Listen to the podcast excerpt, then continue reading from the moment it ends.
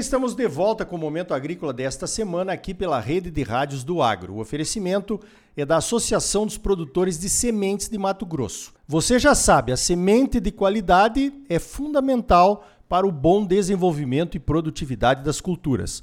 A Prosmate trabalha junto com seus associados para garantir a qualidade das sementes que você exige e merece. Olha só, nós estamos vivendo um início de safra aí, já estaríamos no meio da safra em alguns estados bastante complicado, secas no centro-oeste, excesso de chuvas no sul.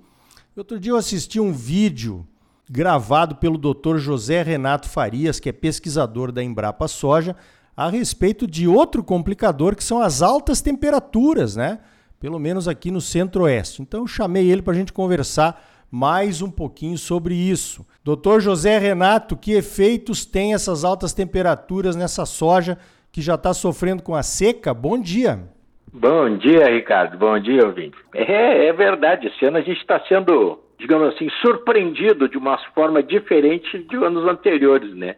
Então a gente está recebendo, digamos assim, um volume de chuva maior na região sul e aí a região central né, do país, já começando aqui desde o norte Paraná em diante, altas temperaturas com período de falta de água, né? Então, essas altas temperaturas trazem, pode com certeza trazer prejuízos à cultura, não só diretamente sobre o desenvolvimento da planta, sobre o estabelecimento da cultura, mas também em efeitos indiretos, como promovendo ou provocando o maior consumo de água e na falta de chuva, agravando ainda mais o problema de deficiência hídrica.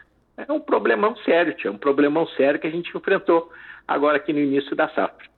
Pois é, complicado, né? Aqui no Mato Grosso nós estamos com o tempo nublado essa semana, não há relatos de chuvas gerais, algumas chuvas pontuais e também volumes abaixo do esperado, né?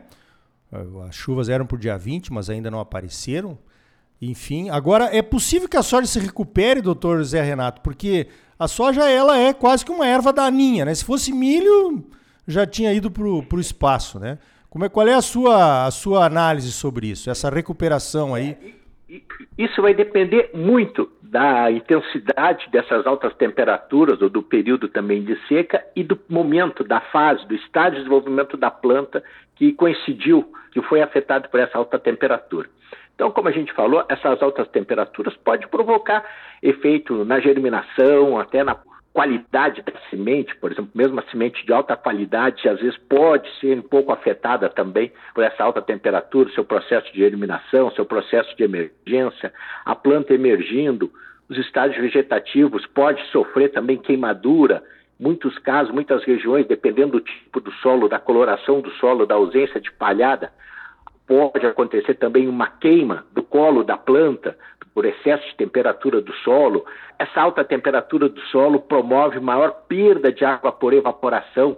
Como a planta está num estágio inicial, essa perda de água aí vai, digamos assim, diminuir a oferta hídrica para a planta nesses estágios iniciais, onde a raizinha está ali em cima da superfície, que é a camada que seca mais rápido do solo. Enfim, então depende muito do estágio de desenvolvimento que está ocorrendo essa alta temperatura. O prejuízo pode ser maior ou menor, pode ser reversível ou não. A perda, alguma perda vai ocorrer, certo? Pode afetar o estabelecimento da planta, o estabelecimento do estande, a população de plantas.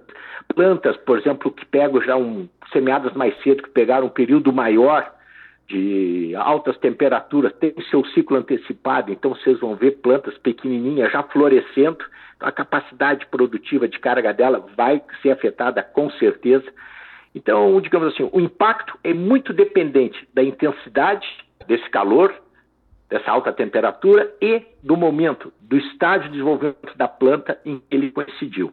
Com certeza a gente vai ter aqui problemas em muitas lavouras, uh, perdas que vão ser grandes em algumas áreas, menores em outras, mas com certeza prejuízo advirão desse, dessa condição adversa aí de alta temperatura e baixa precipitação. É, com certeza, né? Ainda é cedo para quantificar esses prejuízos, é muito difícil porque ainda eh, muitas coisas podem acontecer, né? Para melhor ou para pior. Bom, falamos então, digamos assim, de forma geral do estado do centro, dos estados do Centro-Oeste, né? Agora vamos para o sul, doutor José Renato. A situação lá é inversa, excesso de chuvas. O que, que isso pode trazer para a cultura da soja?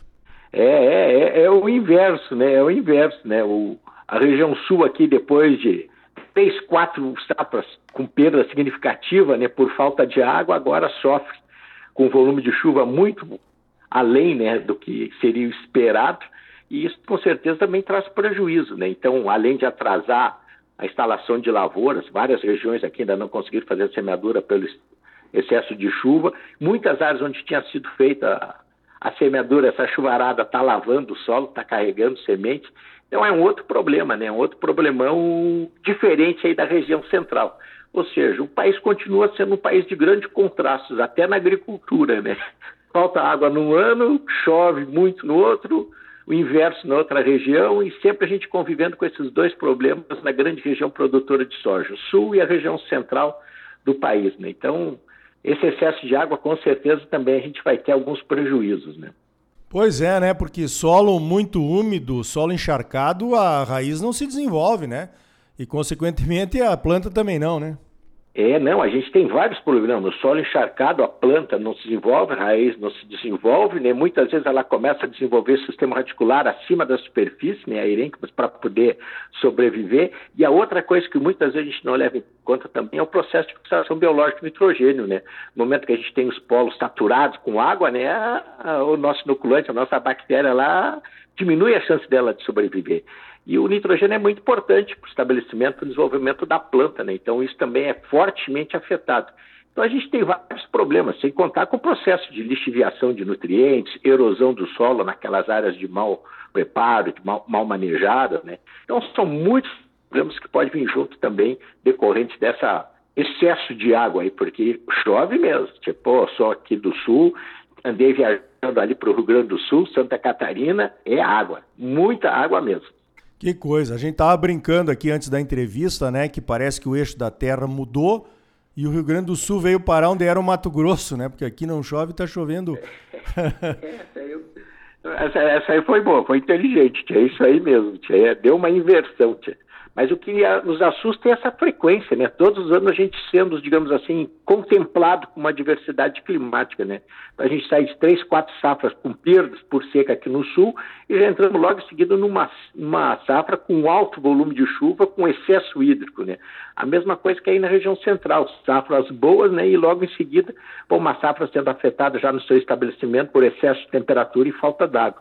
Então é é uma atividade de risco mesmo na agricultura e o que o produtor tem que fazer é se preparar, se preparar. E essas adversidades climáticas, quando acontece, pouco, quase nada, o produtor tem o que fazer durante a estação de crescimento.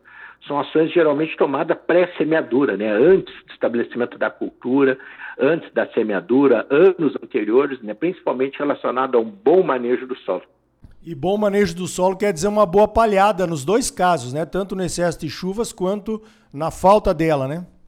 Isso, uma boa palhada e uma boa diversificação de culturas. Diversificação de culturas hoje é fundamental. Eu mesmo hoje, se vocês veem eu falando aí, eu não falo mais em armazenamento de água no solo, eu falo em disponibilidade de água no solo. Porque não é só armazenar água, esse solo tem que ter a capacidade também de recarga, aumentar a capacidade de filtração desses, de água nesse solo, aumentar os processos de distribuição horizontal e vertical de água no solo isso diminui o depósito de água, diminui os problemas quando tem excesso de chuva e também ajuda muito naqueles momentos de deficiência hídrica, né? promovendo fluxos verticais e até horizontais de água para suprir a demanda de água. Então, o manejo do solo é crucial, com uma boa formação de palhada e uma boa, excelente diversificação de culturas. Culturas com diferente sistema radicular, com diferentes capacidades de romper a camada do, compactada do solo e promover boa estruturação dos agregados, evitando infiltração, armazenamento e recarga de água. Perfeito. Então tá dado o recado aí, doutor José Renato Farias, da Embrapa Soja, falando aí dos problemas da alta temperatura, do excesso de chuva, da seca. Agora, para finalizar, né, doutor Zé Renato? Imagina se nós não tivéssemos plantio direto no Brasil, como é que nós estaríamos hoje com a situação da nossa safra de soja nesses dois eventos extremos aí, excesso de chuvas e, e seca prolongada, hein? Com certeza, o prejuízo seria muito, mas muito maior mesmo. Por incrível que pareça, essa palhada tem ajudado muito e muito assegurar essas altas temperaturas, diminuir perda de água nessas regiões que estão sofrendo deficiência hídrica e ajuda também a diminuir muito o escorrimento superficial, processo de erosão, aumentar a infiltração de água naquelas regiões onde a gente está tendo excesso. Então, sem dúvida, graças ao plantio direto, os prejuízos não estão sendo tão graves quanto poderiam ser. Muito bem, conversei então com o Dr. José Renato Farias, pesquisador da Embrapa Soja lá de Londrina. Doutor Zé Renato, parabéns pelo trabalho e obrigado pela tua participação aqui no Momento Agrícola. Eu que agradeço a oportunidade e um grande abraço a todos. Estamos sempre aqui à disposição.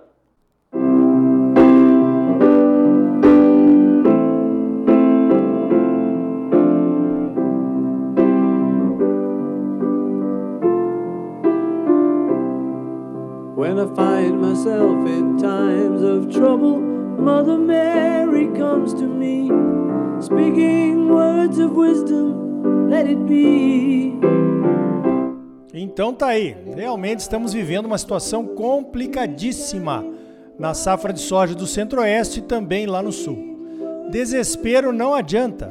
Cabeça fria, decisões bem pensadas e pensadas no longo prazo podem amenizar problemas futuros.